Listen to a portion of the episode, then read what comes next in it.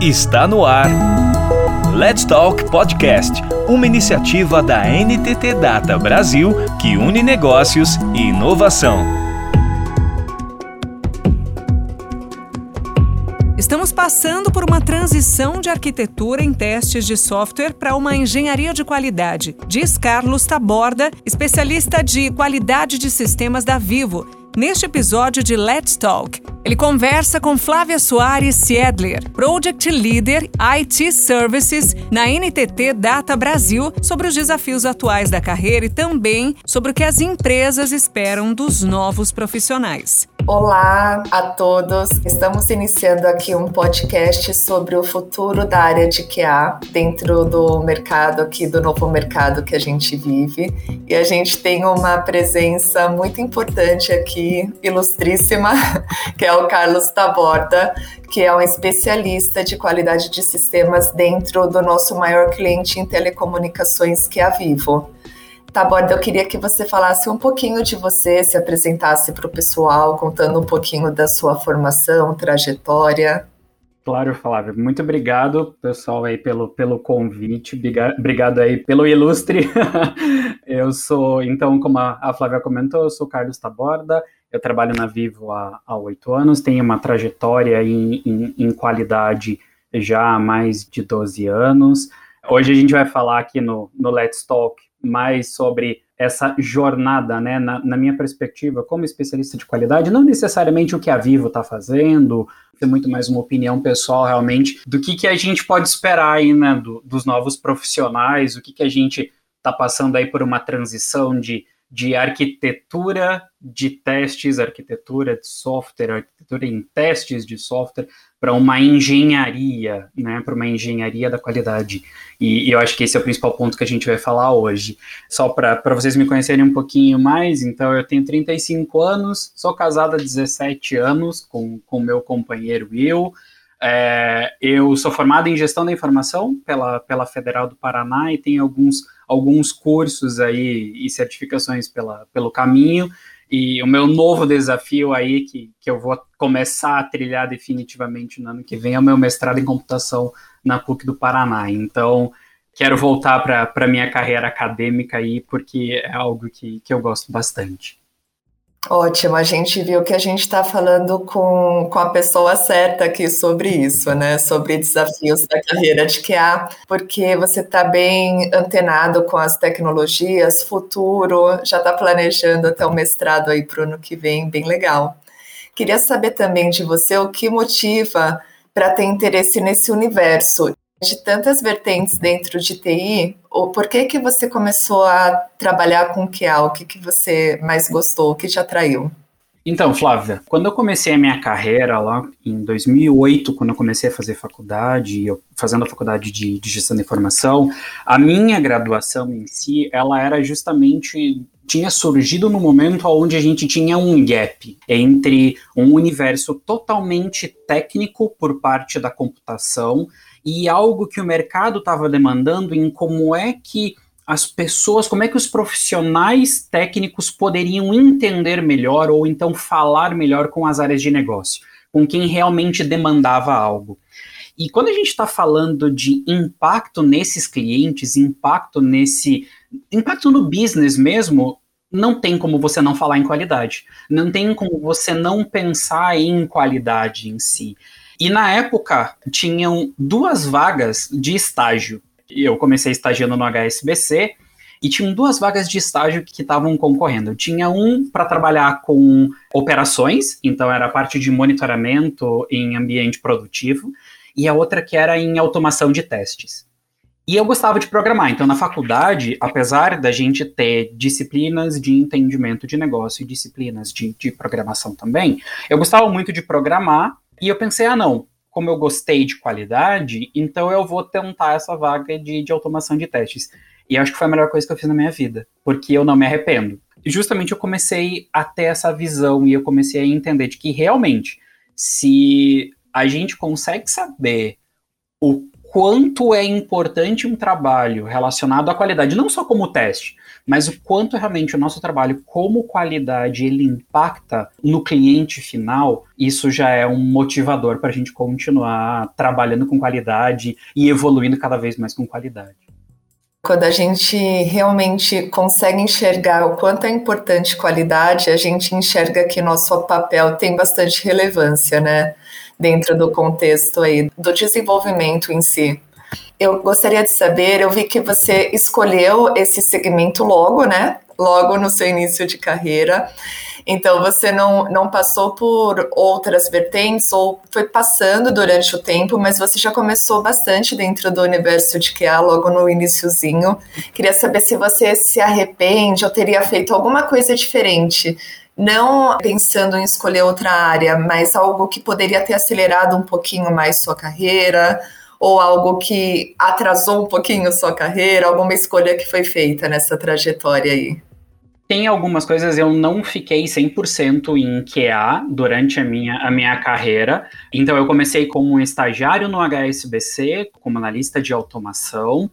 Depois, eu tive a oportunidade de ser contratado pelo grupo de tecnologia do HSBC, pela GLT, para poder trabalhar também com automação, mas depois eu tive a oportunidade de começar a trabalhar com, com business process, né? Então eu comecei a trabalhar com mapeamento de processo e, e fazer justamente o trabalho que eu aprendi na faculdade em transformar a linguagem do cliente, a linguagem de negócio para uma linguagem mais técnica.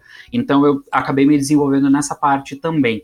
Mas QA sempre me puxava. QA sempre diz assim, olha, lá no fundinho, lá no seu coração, você sabe que você quer continuar sendo um analista de qualidade, você quer continuar sendo um engenheiro de qualidade. E aí, depois dessa experiência né, que eu fiz em relação a, a Business Process Analyst, eu passei a, a voltar para QA e agora muito mais num aspecto de como é que a gente cria times para trabalhar com qualidade. Aí teve a oportunidade de que eu participei de um processo seletivo para trabalhar na GVT, há, há nove anos atrás, e dentro desse processo, o principal desafio era a gente precisa criar um time de automação para começar a pensar em testes regressivos. E aí, para mim, foi um desafio um pouco maior, porque até então eu era o quê? Eu era um analista pleno, né? Eu não, não trabalhava diretamente com gestão. E, e para mim, assumir essa responsabilidade como um líder técnico e ajudar um coordenador de área a gerenciar essa equipe foi, foi uma experiência muito legal. E é, é nessa parte realmente que eu acho que eu me arrependo de algumas coisas, sabe, Flávia? Porque quem me conhece há mais tempo conhece uma história de que eu não me orgulho nada em ter feito um analista chorar numa reunião. Porque eu sempre fui muito técnico e eu sempre fui muito estatístico. Então, sempre para mim, as coisas eram muito baseadas em número. No início de carreira na parte de gestão, realmente eu, eu ainda não tinha os, as formas de se trabalhar com pessoas e nem estratégias de empatia, nada. Então, eu não tinha esse conhecimento e, sinceramente, eu nunca tinha parado para pensar dessa forma. E eu lembro que para mim era muito estatístico, né? Então, do tipo, ah, quantas funções você tem que automatizar, quantos casos de testes você precisa entregar. E a gente estava num projeto muito grande na, na época que a gente tinha que automatizar é, uma série de casos de testes agressivos. E numa das reuniões, um dos, das dailies que a gente fez, um dos analistas ele não estava passando por um momento muito bom e ele estava performando ruim e todo mundo estava indo consideravelmente bem, todo mundo estava entendendo bem o que, o que, deveria fazer, estava executando tudo muito bem, e esse profissional ele não estava muito bem. Só que eu não tinha o jeito ainda de como é que eu iria engajar e encorajar que mesmo naquela adversidade que ele estava passando, como é que ele poderia, como é que eu, como líder, poderia ajudar ele. Numa, numa dessas deles, eu, eu cheguei e eu falei, eu disse assim, cara, você é o único que tá performando baixo. O que, que a gente faz? Como é que a gente faz? E ele começou a chorar. E ele saiu da sala. E eu me arrependo até hoje. Eu acho que para mim esse é o maior aprendizado que eu tive é que se eu pudesse lá atrás, há nove anos atrás, ter estudado melhor sobre pessoas, sobre gestão de pessoas, sobre como que você engaja pessoas para trabalhar num objetivo, eu teria feito diferente. Isso hoje, eu pego esse exemplo que eu tive. Então, quando a gente está falando né, do, do, profissional do futuro, né, do, do, do, analista de testes do futuro, da qualidade do futuro, a gente está falando justamente desse profissional que ele não só é uma pessoa técnica, ela não sabe só automatizar, que ela conhece várias linguagens de programação, várias ferramentas, mas ela principalmente ela tem esse tino, esse tato de trabalhar com o humano. E aí eu estava lendo recentemente aí um, um, livro, justamente o título do livro é esse, né, o futuro da qualidade de software, e logo o autor, ele já, já começa falando sobre isso, é o Stephen Gorek. Ele, ele já começa falando de que, justamente, o profissional que a gente espera de qualidade, né, que trabalhe com qualidade de software, é aquele profissional humano, é aquele que vai se desenvolver quanto habilidades em relação ao seu equilíbrio emocional, ao seu autoconhecimento, à sua capacidade de se desenvolver constantemente. Então, isso eu me arrependo, Flávio. Se eu pudesse voltar atrás, eu acho que eu, antes de fazer qualquer daily, eu conversa, eu aprenderia melhor em como é que a gente lida com pessoas e trabalha com pessoas. Eu gostei muito desse seu depoimento dessa parte, porque eu acho que todo mundo que vier ouvir nosso podcast espera encontrar nele muita coisa técnica, muito ah, para onde que eu vou tecnicamente e que fosse falado pouco de outras competências que são muito importantes, principalmente quanto carreira, né? Eu acredito que quanto mais longe e mais interação que a gente tenha com pessoas dentro do nosso time, é importante que a gente tenha também essa parte de pessoas, essa questão de não só técnica, né? Outra, a organização é importante, como a gente se comunica, como a gente traz a equipe e o cliente para a gente. E são competências que muitas vezes elas não são muito focadas, principalmente para profissionais início de carreira, que foca muito no técnico e acaba deixando de lado um pouquinho essa parte. Eu gostei muito dessa, desse seu depoimento sincero aí sobre o que você poderia fazer diferente. Eu esperava uma resposta diferente, que você fosse falar alguma coisa técnico, e eu gostei bastante dessa parte aí. É a gente falar mais do mesmo, né? Quando, quando a gente tá, tá pensando aí que ah, o que, que a gente tem que fazer? O aprendizado ele é constante. Se a gente for considerar hoje como que você, profissional de mercado, como que você é visto de uma forma diferente, seja em uma, em uma empresa de consultoria, não importa se você está no seu início de carreira, se você é um analista júnior, se você é um especialista, se você é um diretor. O que sempre as empresas elas vão olhar é qual é a sua capacidade que você tem de aprender. E o aprender, ele não é só técnico, então a gente não tem que pensar só no hard skill, né? Pode, aí para muita gente que está começando na carreira, pode estar tá realmente preocupado. E eu não vou desmerecer esse ponto. Eu acho que sim, você precisa saber. Se eu não tivesse me dedicado em saber sobre automação de testes, eu não estaria no cargo onde eu estou hoje, eu não estaria numa posição estratégica onde eu estou hoje. Mas se eu tivesse permanecido só na parte técnica, se eu tivesse focado exclusivamente no hard skill, eu não estaria hoje num cargo executivo. E eu, eu imagino que muita gente, quando ele entra numa carreira técnica, talvez não sabe que você pode sim ter um cargo executivo que ele está relacionado à parte estratégica. A carreira, né, para muitas empresas, ela, ela não é uma coisa única, não é um caminho único. Você tem aí empresas onde aplicam a forma de gestão em Y, tem empresas que trabalham com a forma de gestão em W, né? O que, que é isso? Quando a gente tem Y, você trabalha quando você cresce na sua carreira, ou você vai para cargo de gestão, ou você vai para um cargo mais técnico de líder técnico ou de especialista. Só que muitas empresas, agora de 2019 para frente, começaram a se questionar que o profissional especialista, o líder técnico, ele precisa também ter esse olhar humano. Então, passou-se aí, né, a, a, área de pessoas, a área de recursos humanos, passou a incentivar uma forma de trabalhar com carreira em W, aonde você pode passar entre áreas, pode ir aí de um cargo, em um momento você vai trabalhar num cargo mais técnico, depois você vai trabalhar como gestor, depois você volta a trabalhar como, como um cargo mais técnico. Então, esse profissional que hoje muitas vezes a gente diz que é um profissional em T, eu acho que isso é importante. Então, foca, se você está começando na carreira, foca em aprender todo o conceito, todo o acadêmico realmente. Começou a ficar mais confortável com aquilo que você está aprendendo em relação à parte acadêmica, a parte mais técnica, ótimo. Agora você começa a se desenvolver, não que você já não saiba, mas começa a se desenvolver em relação ao seu soft skill. E depois, se você quiser continuar, e aí eu vejo muita gente nova, né, que, que tá aí com os seus 20, 22 anos, que ah, você quer crescer rápido na sua, na sua carreira, saiba que o tempo, muitas vezes, ele é o seu pior inimigo. O mercado está aquecido, realmente o mercado está aquecido, você consegue. Hoje a gente é privilegiado nesse ponto, né? Acho que todo mundo aqui sabe disso, mas a, a gente tem que levar em consideração de que você não vai crescer tão rápido se você não tiver essas habilidades desenvolvidas. E não vai ser só o técnico, não vai ser só o soft skill, mas vai ser a capacidade que você tem de aprender.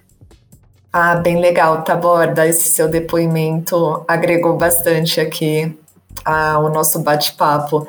Agora eu queria falar um pouquinho sobre as tendências de QA chegar realmente no ponto, né, que que eu imagino que tenham muitos interessados aqui no nosso bate-papo, tendências, como os profissionais eles conseguem se preparar para o futuro com essas tendências aí que estão chegando. Para quem está começando agora, eu acho que é um pouco, um pouco complicado saber, porque a gente tem uma enxurrada de informações aí na internet, dentro das, dentro das universidades, enfim, dos cursos e tal. O como que vocês podem se preparar? O que, que realmente o mercado em si está esperando como qualidade? Cada vez mais a gente espera o como a inteligência artificial ela pode não substituir. Eu acho que esse é um ponto importante que vocês precisam saber. O mercado não espera que a inteligência artificial ela substitua as pessoas. Pelo contrário, ela espera que a inteligência artificial trabalhe a favor das pessoas e facilite o trabalho em relação à tomada de decisão. Para a gente, quanto engenheiro de qualidade, o que, que a gente precisa estar tá preparado? A gente precisa estar tá preparado em entender como que os algoritmos de inteligência artificial, aí relacionados a machine learning, por exemplo, como é que eles podem ajudar a gente a tomar decisão em relação às estratégias de testes que a gente vai usar para os projetos que a gente está atuando. Então, por exemplo, ah, quando você hoje está trabalhando em automatizar alguma coisa, você sabe que você vai escrever uma série de linguagens, uma série de códigos em uma determinada linguagem, por exemplo, e você tem total conhecimento sobre aquilo. Os algoritmos hoje de, de inteligência artificial, eles já escrevem esse código para você.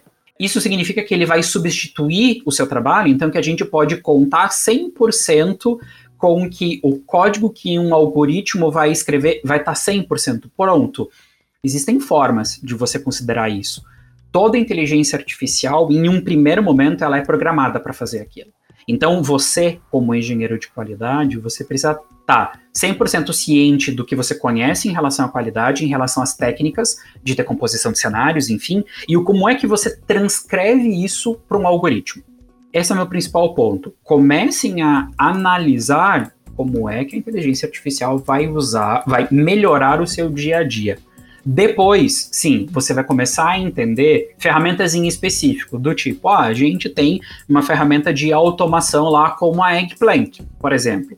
E você vai trabalhar num cliente que ele já tem o Eggplant, ou que ele está estudando uma nova ferramenta de automação você já pode chegar com esse mindset. Você já pode chegar e dizer: olha, eu conheço essa ferramenta, eu fiz um curso dessa ferramenta, ou eu vi essa solução em um, em um webinar, por exemplo. Eu acho que a gente poderia exercitar isso dentro da empresa.